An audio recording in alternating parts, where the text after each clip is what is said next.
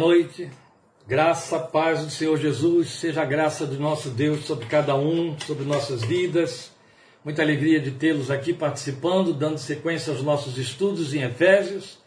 Portanto, eu peço que você, por favor, abra a sua Bíblia no capítulo 4 de Efésios, leremos os versículos 20 a 24. Há umas pequenas alterações aqui em cima da versão que eu estou usando, eu vou procurar adaptar aí para não sair muito da versão da sua versão, que é mais antiga, não é? Mas você já vai me acompanhar na leitura. Enquanto você abre a sua Bíblia aí, eu vou umedecer as cordas vocais.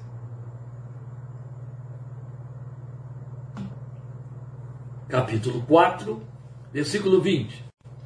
Todavia, não foi isso que vocês aprenderam de Cristo, ou não foi assim que vocês aprenderam a Cristo. É assim que você tem na sua versão. De fato, vocês ouviram falar dele e nele foram ensinados de acordo com a verdade que está em Jesus. Quanto à antiga maneira de viver, vocês foram ensinados a despir-se do velho homem que se corrompe por desejos enganosos, a serem renovados no modo de pensar e a revestir-se do novo homem, criado para ser semelhante a Deus em justiça e em santidade provenientes da verdade. Aí está o nosso texto, e ele é sequência do que nós estivemos vendo. Agora nós vamos considerar exata, exatamente a razão porque somos convidados ou exortados a mantermos uma vida de santificação pessoal e a possibilidade dela, uma vez que fomos transformados em nova criatura. O que temos condensado aqui nesses quatro versículos é a declaração, a afirmação da palavra de Deus que reitera aquilo que já estivemos vendo e que existe, que está prescrito em 2 Coríntios 5,17, de que somos nova criação. Não esqueçamos nunca que essa argumentação de Paulo, tanto em 2 Coríntios 5,17, quanto aqui em Efésios 4, de 20 a 24, ela é uma, um esclarecimento, ela é uma, um desenvolvimento pormenorizado da doutrina máxima do Senhor Jesus, quando ele declarou para Nicodemos, ou declarou diante de Nicodemos, necessário vos é nascer de novo. O que é nascido da carne é carne, o que é nascido do alto ou do espírito. O que é nascido do alto é espírito. Então perceba que a decorrência do novo nascimento, o ponto de partida, a única razão, a única garantia de que somos cristãos, de que somos filhos de Deus, de que temos vida eterna com Cristo Jesus, é a partir do momento em que nascemos de novo por obra do Espírito Santo, que conforme Paulo explica a Tito, ou na carta a Tito, nos regenerou, quer dizer, nos fez nascer de novo, ter um novo nascimento. Nós vamos considerar agora, segundo o ensino do apóstolo, essa santificação operante. Esse texto é denso. Esse texto é profundo em sabedoria e nós vamos, é evidente, é, procurando aqui, já que fazemos uma leitura mais é, devocional, mais aprofundada da leitura que seria corriqueira do texto bíblico, nós vamos procurar não perder muito dessa densidade, dessa profundidade. Mas é evidente que, por mais que a gente mergulhe nela, a gente fica aquém, aquém do fundo desse poço profundo. Mas observe que ele inicia, o apóstolo, esses argumentos estabelecendo uma disposição contrária aos argumentos anteriores. Nos argumentos anteriores, ele estava justamente pontuando o que é ser velha criatura. Vocês eram gentios, não sejam mais como gentios. Não vivam mais daquele jeito. Não vivam mais como gentios. Então, agora, contrariando aquelas disposições, ele está mostrando como é que se vive. Como é que nós devemos viver. Então é, é significativo emparelhar esse 4,17, que vimos semana passada, com esse 4,20. Ou seja, o versículo 17 com o versículo 20. Voltando então ao versículo 17 da última lição. Assim eu lhes digo, e no Senhor insisto, que não vivam mais como gentios, que vivem na inutilidade dos seus pensamentos. Versículo 20. Não foi isso que vocês aprenderam de Cristo, ou não foi assim que vocês aprenderam a Cristo. Vocês não aprenderam a Cristo a viver conforme Adão. Então, o aprender a Cristo não é aprender sobre Cristo. Apague isso se isso surgiu aí no seu entendimento. Porque está absolutamente errado O apóstolo não pretendeu dizer isso, não disse isso, mesmo na versão que eu estou usando, que traduz esse pronome, esse pronome de forma, é, essa preposição, de forma diferente da sua, porque na sua está muito bem colocado, nas versões mais antigas, quando diz não foi assim que vocês aprenderam a Cristo. E a minha diz aprenderam de Cristo, mas numa e outra instância, em nenhum momento ele está falando aprenderam sobre Cristo. O que ele está dizendo é aprenderam conforme o método de Cristo, o modelo que é Cristo. Lá em 4,17, o modelo era Adão, o modelo era a vida gentia, a vida afastada da comunidade de Israel. Aqui o modelo é Cristo. E aí o que ele está dizendo é: não foi assim que vocês aprenderam a Cristo, o modelo que é Cristo. Aqui já temos um ponto, antes de entrar em mais detalhes, muito significativo. Primeiro ele está dizendo assim: não vivam mais daquele jeito. Vocês têm agora um outro jeito sobre o qual aprenderam, ou a respeito do qual aprenderam. E o que nós queremos mostrar aqui aos irmãos é a força do verbo, de que ele está se servindo. Aprenderam, aprenderam. O que ele está dizendo é: lembrem que vocês aprenderam, alguém ensinou. Olha, nós estamos tratando de uma carta que entendemos bem que era circular. Mas pensando em Efésios, nos Efésios, pensando na igreja de Éfeso propriamente dita, isso não foi muito diferente das outras cidades onde Paulo fundou igrejas, mas muito especialmente em Éfeso, porque isso está muito bem relatado em Atos 18 por aí, e já vimos lá, não é? Ele gastou um tempo muito intenso com este povo, trabalhando com esse povo diariamente, ensinando, ensinando, ensinando. E o texto de Atos, o texto histórico que descreve a fundação e formação da igreja de Éfeso, mostra que Paulo se dedicou a ensinar. O trabalho é ensinar. Então, agora, quando ele está escrevendo aos seus discípulos esta carta, ele está enfatizando o fato de que vocês já aprenderam. Isso lhes foi ensinado. Por que, que eu estou frisando tanto? Primeiro, porque isso, nós somos forçados a isso, porque o verbo está aqui dentro. Mas eu estou frisando muito o fato de que ele chama atenção para uma aprendizagem que foi feita, ou um aprendizado que lhes foi dado, porque é isso que se impõe Estamos estudando isso desde o capítulo 4, o início do capítulo 4. É isso que se impõe no ministério pastoral. Apesar de tudo que a igreja instituição inventou, a diversificação que fez para o ministério pastoral, esvaziando da sua essência, essencialmente, revelacionalmente, pastor é pastor e é mestre. Ele foi estabelecido para ensinar.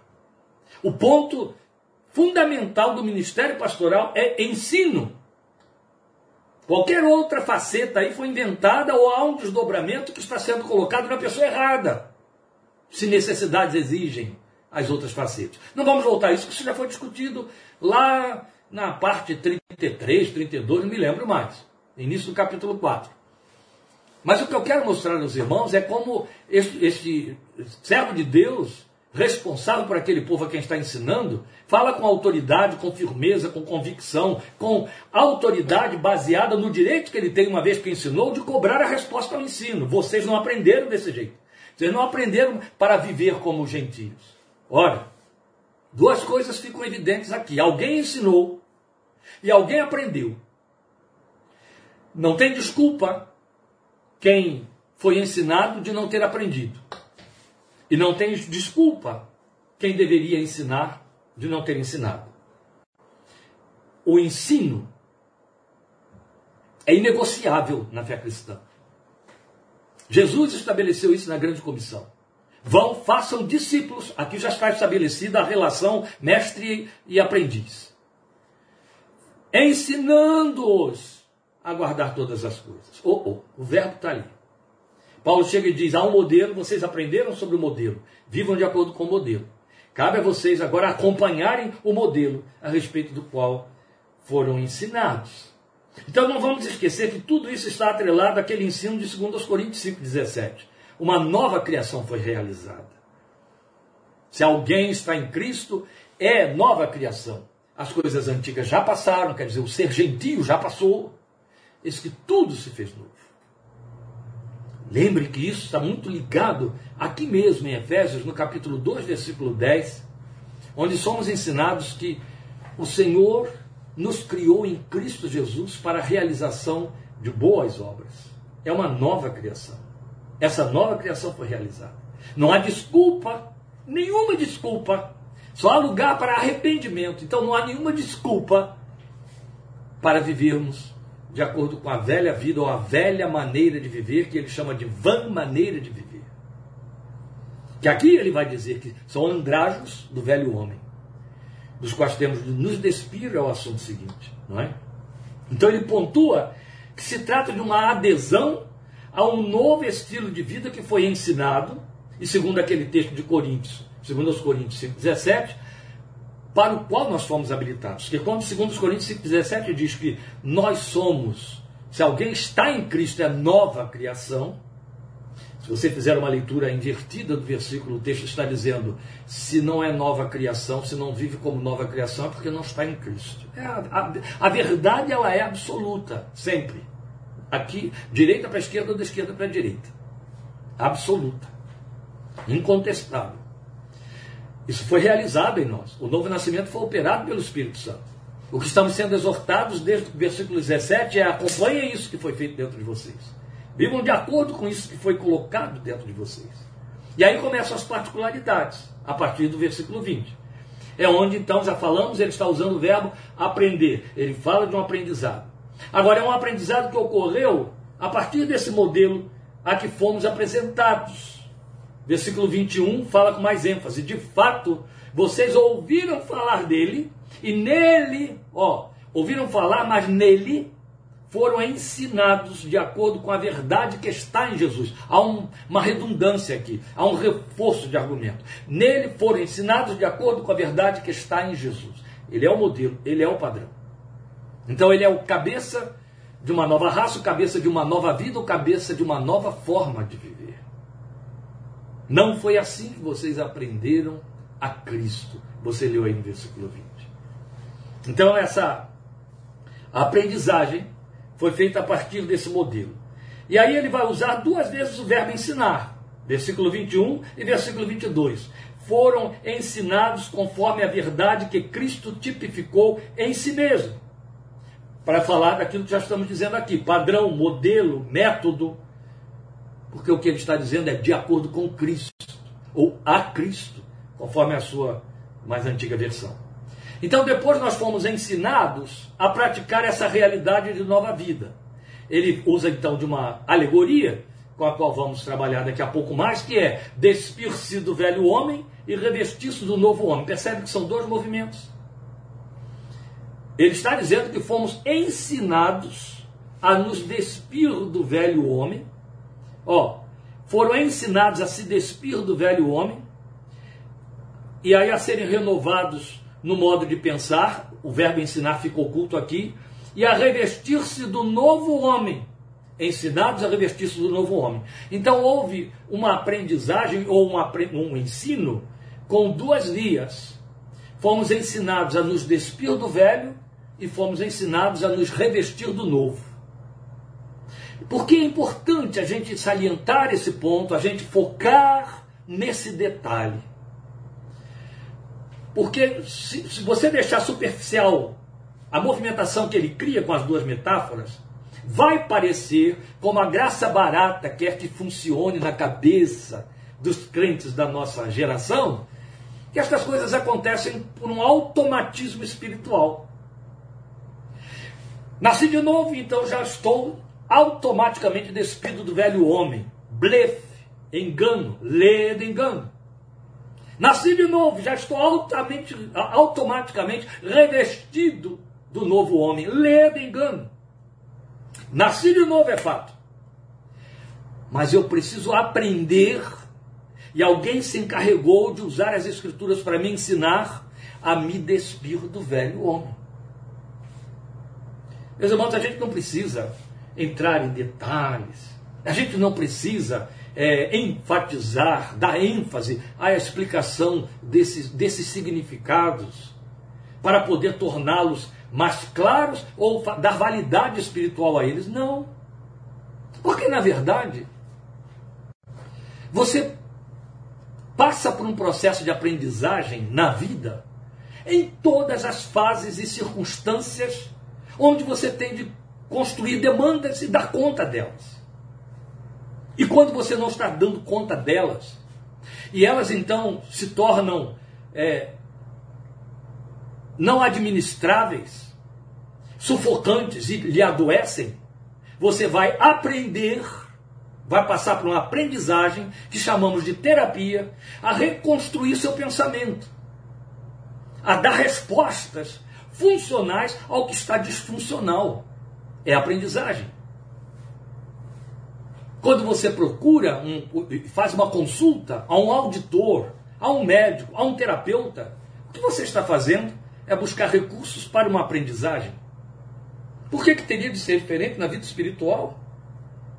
É cômodo? É carnal. Esquece o cômodo que eu falei, porque fica cômodo pensar que é cômodo. É carnal, carne, carne, aquela coisa da carne, do mundo. É carnal. Achar que isso vai funcionar automaticamente que está instalado em mim, eu não tenho comprometimento, eu não tenho que me movimentar, eu tenho que aprender, Paulo está dizendo aqui. Há um ensino. E eu preciso aprender e realizar, como resposta ao ensino, o despir-me do velho homem. Para que eu possa me despir do velho homem, eu preciso identificá-lo em mim. Foi isso que ele se ocupou de dizer nos versículos 17 em diante. Ele vai voltar à carga a partir do versículo 25 que veremos semana que vem, e vai por aí afora. Entra por todo o capítulo 5. E preciso, outro tanto, aprender a me vestir do novo homem. E para eu me vestir do novo homem, eu preciso conhecer as, as qualidades que lá estão, desejá-las e trazê-las para dentro da minha vida. E como se trata de despir para vestir-se, estou fazendo uma substituição de roupagem. Não significa que eu ponho roupa nova em cima de andrajo velho. Jesus deixou isso muito claro, não é verdade? Não se põe remendo novo em pano velho. Olha aí. Então preste atenção nesse detalhe que é por demais importante. Veja, entre um processo e outro, o processo de despir-se do velho e revestir-se do novo, entre um processo e outro de aprendizagem, existe a viabilidade. Ele está mostrando que isso ocorre a partir da renovação do nosso modo de pensar. A que isso nos leva? Isso nos leva a Romanos, capítulo 12, versículo 2, que é um texto padrão, nó górdio para a caminhada de muito crente, que muita gente até pula esse texto, que esbarra aqui e cai. Porque é denunciado nele. Romanos 12, versículos 1 e 2, especialmente o versículo 2, é um texto que é termômetro de espiritualidade. É um texto que é um aferidor da veridicidade, da nossa confissão. Você não tem como se dizer cristão e dar de ombro para Romanos 12, 1 e 2. A primeira coisa que eu preciso mostrar a você, não se assuste, não vou para a segunda nem terceira, vou ficar só na primeira. Primeira coisa que eu preciso mostrar para você, e aqui por primeiro que eu estou mostrando a você é a ênfase que deve, devemos dar, é o lugar que Romanos 12, 1 e 2 ocupa. Ele entra, depois daquela adoração que Paulo faz, que ele fez ao término de ter ensinado a igreja vastamente, desde o primeiro capítulo da carta aos Romanos, a doutrina da fé cristã com profundidade intensa, imensa sem medo de errar, e todos dizem a mesma coisa, é uma das cartas mais ricas, ou a mais rica carta do Novo Testamento. E aqui, então, os versículos 1 e 2 de Romanos 12, o apóstolo faz um apelo. Ele começa assim: Portanto, irmãos, rogo-lhes pelas misericórdias de Deus que se ofereçam. Olha aí como que o meu lado ativo, como que a minha vida ativa, como que a minha resposta ativa precisa estar se mobilizando, sendo mobilizada, se ofereçam em sacrifício vivo, santo e agradável a Deus. Este é o culto racional de vocês. Ele não está dizendo, vem para a fé, e essas coisas vão se instalar dentro de você e vão acontecer a revelia de sua resposta ou de sua vontade. Lê de engano. Não se amoldem ao padrão deste mundo. Sabe, a gente pode arranjar mil desculpas para esta colocação padrão ou esquema deste mundo, do tipo, isso não é mundo. Eu me lembro de alguns jovens de algumas igrejas vivendo uma vida lá muito questionável, fazer a diferença entre essa vida e a dos outros, dizendo, eu estou no mundão, quer dizer, há mundo e há mundão, eu não estou no mundão. Então o mundo, eu, eu, é aceitável. Eu estou encaixado aqui dentro, está dando para dar para o gasto. Não existe isso. Há um esquema no mundo. Jesus já deixou muito claro que este mundo tem um Deus e este Deus não veio do céu. O Deus deste século é Satanás. Ele manipula com todos os esquemas. Ele não abre mão do esquema de ensino, do esquema político, um dos principais instrumentos que ele tem nas mãos. A verdade é que Paulo chega e diz assim: Este mundo tem um esquema. Não tome a forma dele. Não se adapte, não se amolde. O que é se amoldar? Se amoldar é se ajustar a um molde que já existe. O que Paulo está dizendo é: eu estou rogando a vocês que não façam isso. Não entre no molde do mundo. Não entre na, na caixinha que ele montou. Não pense como ele. Por quê? Transformem-se pela renovação, mudem de forma conforme a mente de vocês, e a ênfase aqui é mente, ó, em Efésios e em Romanos, for renovada.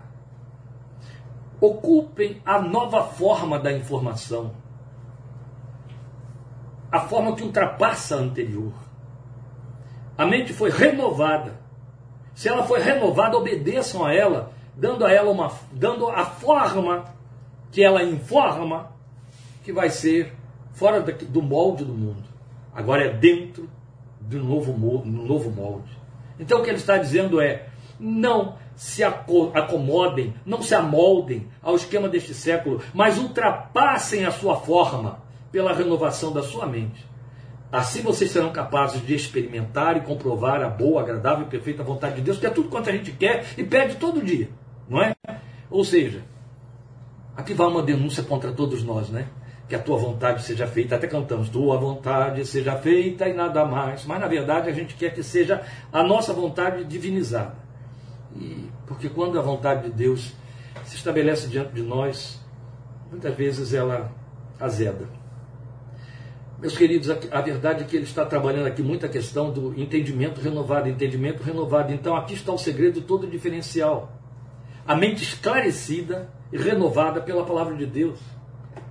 Isso não quer dizer, em hipótese alguma, não se ofendam, nós temos de ser autênticos, que porque você se torna crente fica mais inteligente.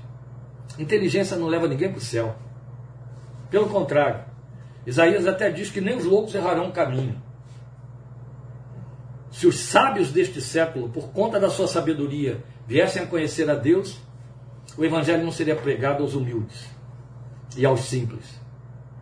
É deles que é o reino dos céus.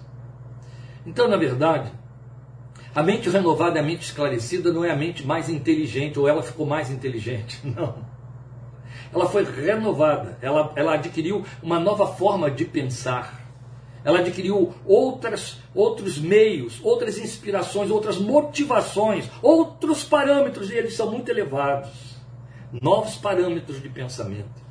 Então contrasta com aquela que está exposta em 4, 17 e 18, que ele chama de entendimento obscurecido. A minha mente é renovada. Quando eu estava lá fora, e as pessoas que lá fora estão do reino, estão com a mente obscurecida, há uma sombra ali. Há um véu, lemos semana passada. Esse véu nos foi tirado. Quando conhece, lemos a Cristo, é, quando lemos Moisés, Paulo diz: o véu está posto. Mas quando conhecemos a Cristo, o véu é tirado. A nossa mente recebeu luz, um novo entendimento. Tudo muda.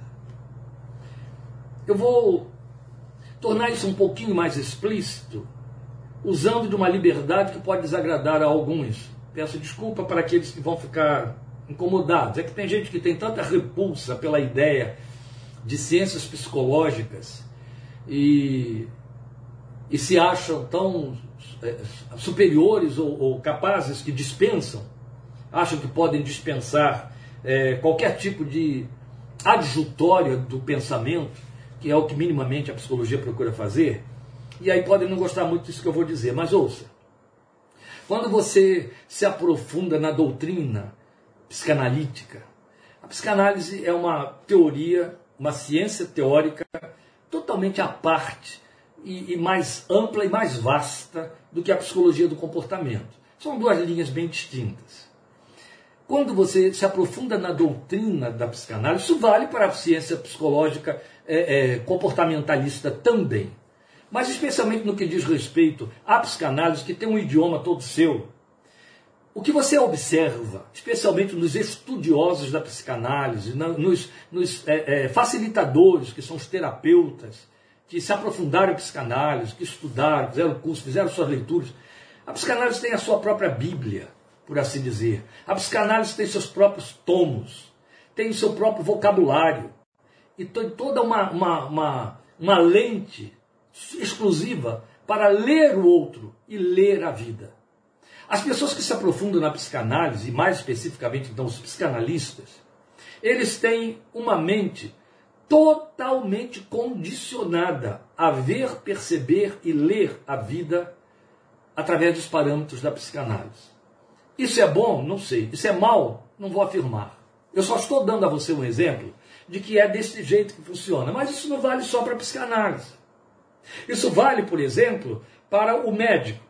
O profissional da saúde que, que receita, que diagnostica, que faz a semiologia para descobrir, é, através das queixas e dos sintomas, a etiologia daquele sintoma, a doença que está ali, por onde que veio e como funciona. Ele tem um, outro, um olho clínico. Eu tenho um tio que é dentista desde a sua juventude. E ele dizia para mim uma coisa que é fato. Ele diz: o dentista, quando conversa com uma outra pessoa, ele olha para a boca.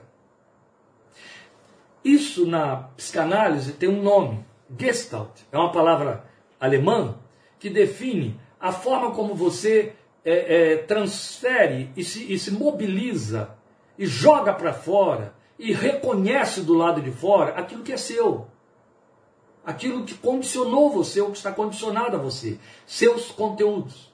Gestalt é o que está contido, é o que está lá dentro. Aprendi com uma alemã que há uma diferença de pronúncia que temos que ter cuidado, né? Gestalt, como todo mundo fala, quer dizer lago, não tem nada a ver. E Gestalt significa o contido, que é de que se serve a psicologia ou a psicanálise. Pois bem, o cristão que lê e estuda e aprende a Cristo, ele adquire essa Gestalt Entende? Ele adquire essa forma de ver a vida a Cristo, segundo o modelo de Cristo. É isso que Paulo está chamando de renovação do entendimento. A mente fica tendente a pensar a vida pelo modelo da palavra de Deus e pelo reino de Deus, e ele não negocia para que seja menos do que isso.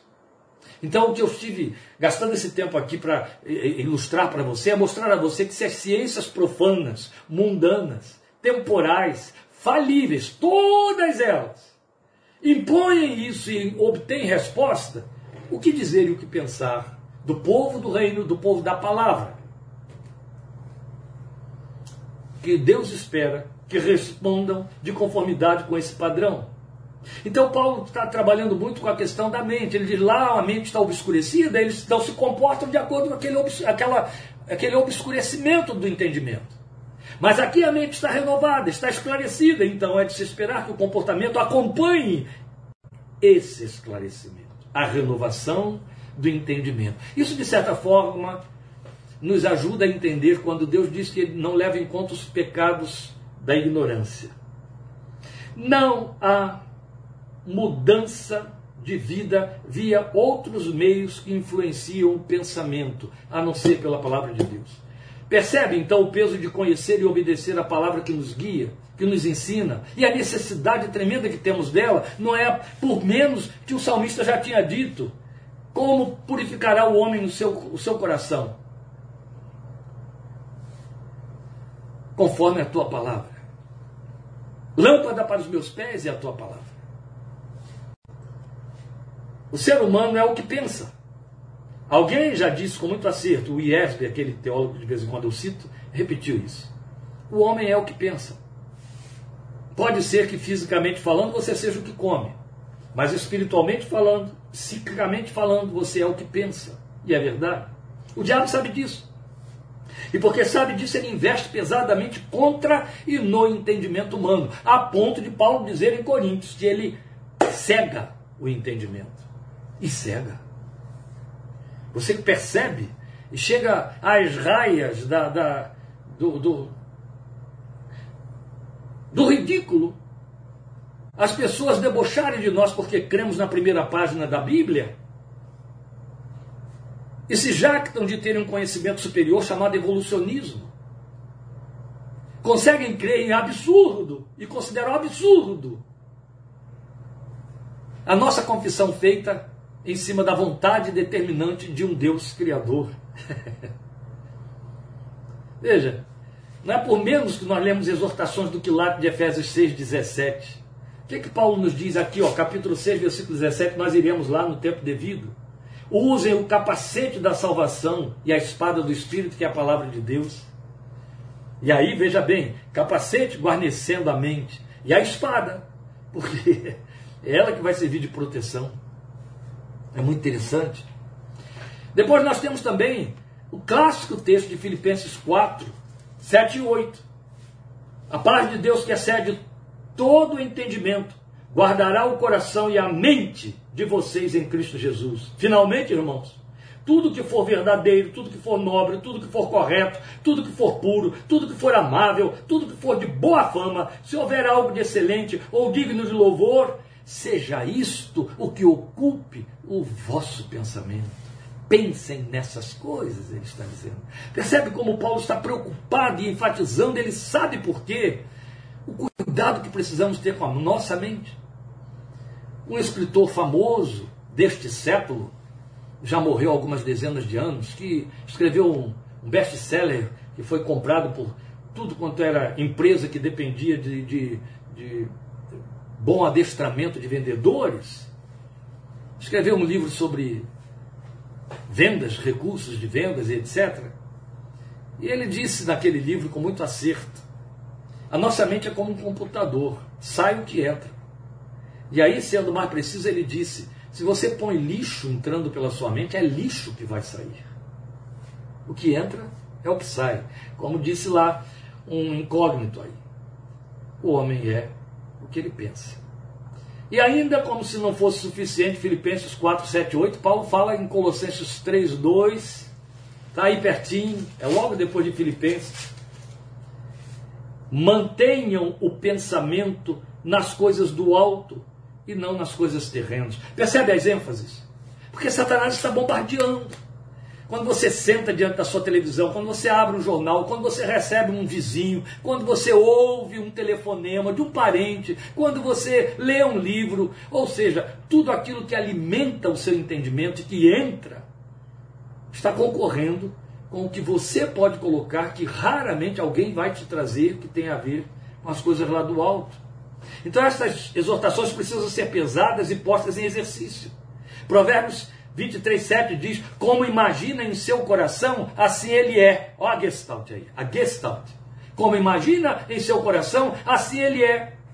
Então, o reforço de todo o argumento do apóstolo está aí no fim do versículo 24, quando ele diz que nós somos criados para sermos semelhantes a Deus em justiça e em santidade, provenientes da verdade. Ou seja, o alvo de Deus, o propósito de Deus, então aqui está a afirmação que reúne numa só sentença propósito e compromisso. Propósito e compromisso é que sejamos semelhantes a Deus em justiça e em santidade provenientes da verdade, das Escrituras, não segundo o figurino estabelecido pela igreja por um grupo, segundo as regras de uma liderança, mas de acordo com a verdade. Então, a verdade que nos estabelece o padrão e que vai nos viabilizar a possibilidade de sermos transformados, porque estamos sendo transformados, para irmos nos assemelhantes, assemelhando a Deus, procedentes da verdade.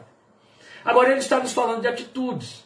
Já estou ultrapassando 35 minutos, mas é com que vamos fechar a nossa argumentação, então você tem que ter um pouquinho de paciência aí.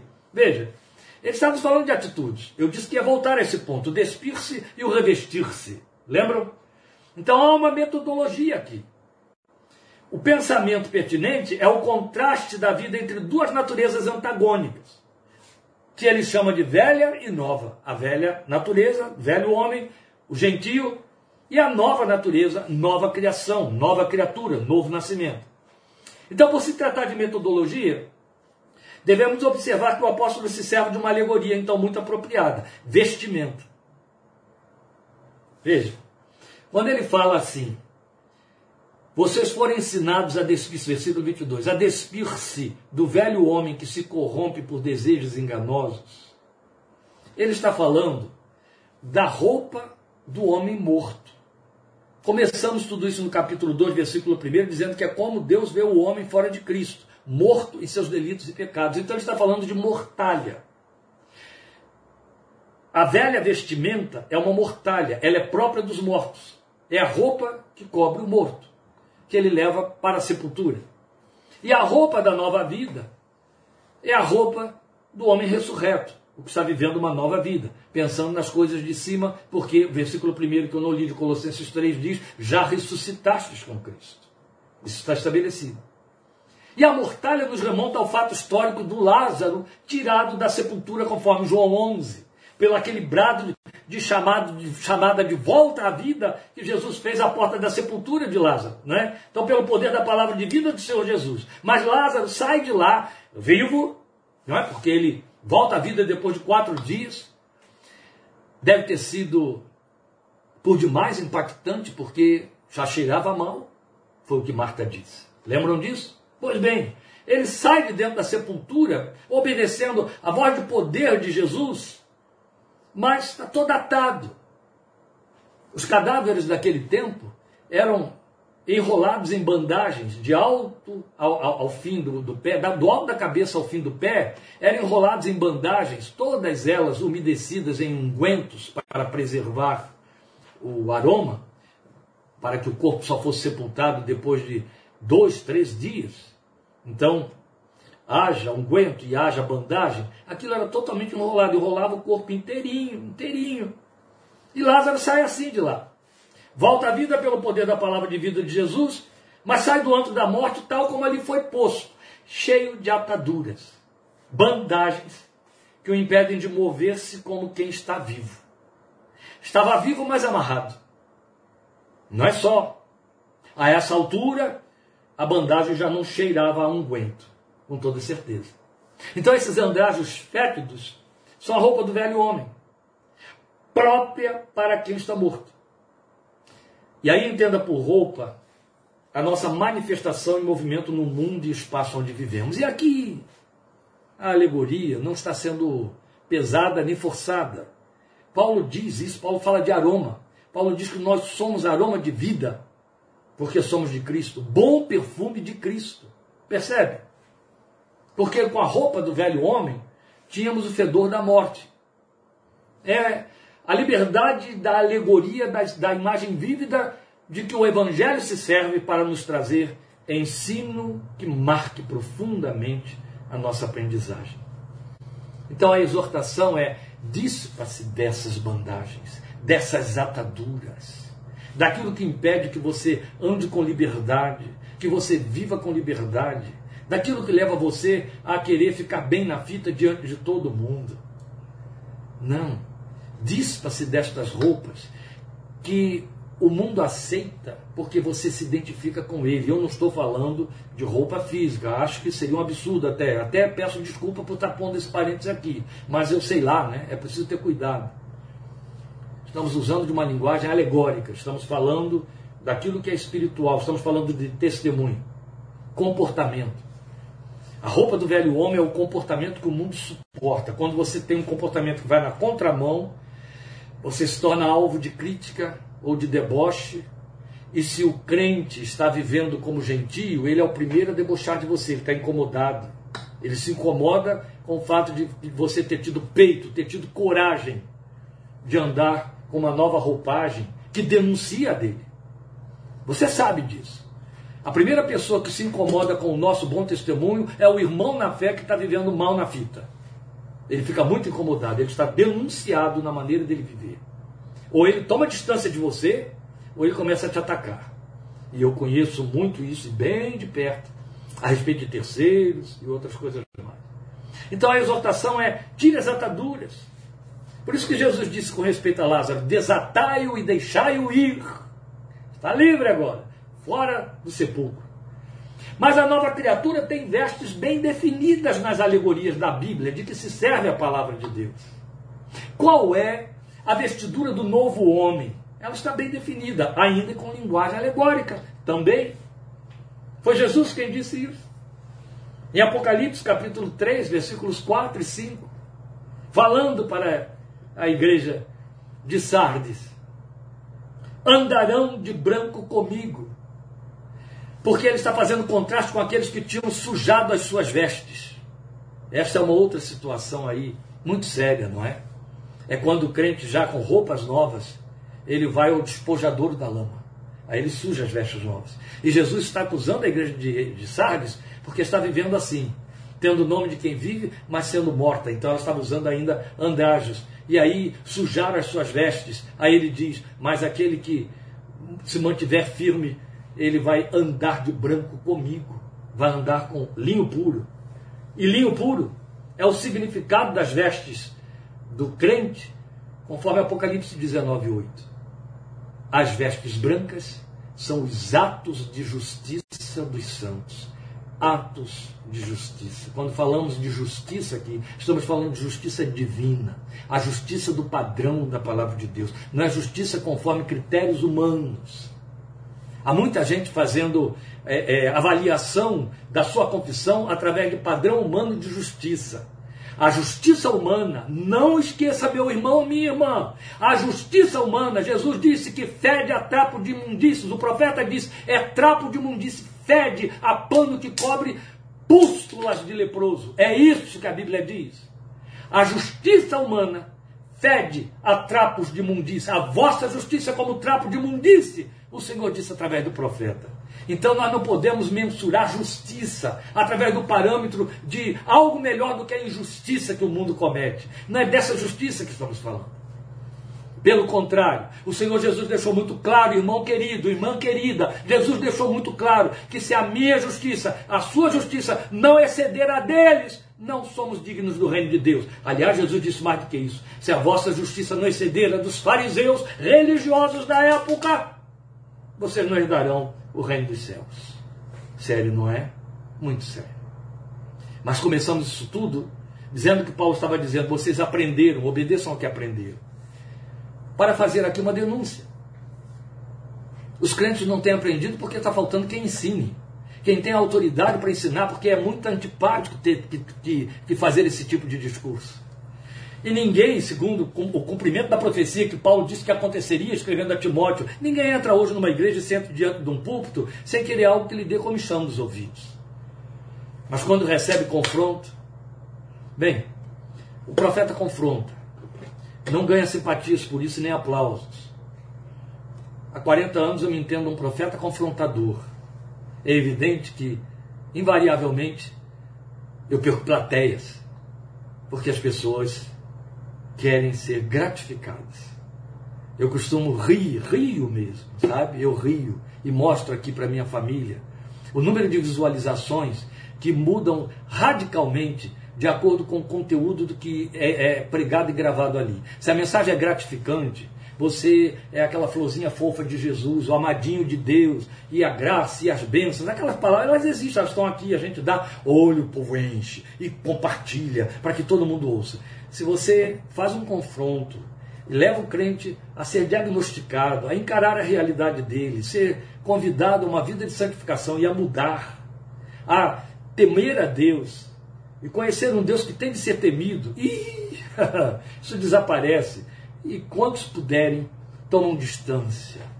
Eu rio outro tanto com aqueles que eu sei que já desapareceram há muito tempo, porque não suportam mais a sã doutrina. Isso é muito sério. O resumo é isso: atitudes. Atitudes são o resultado último do que a mente pensa.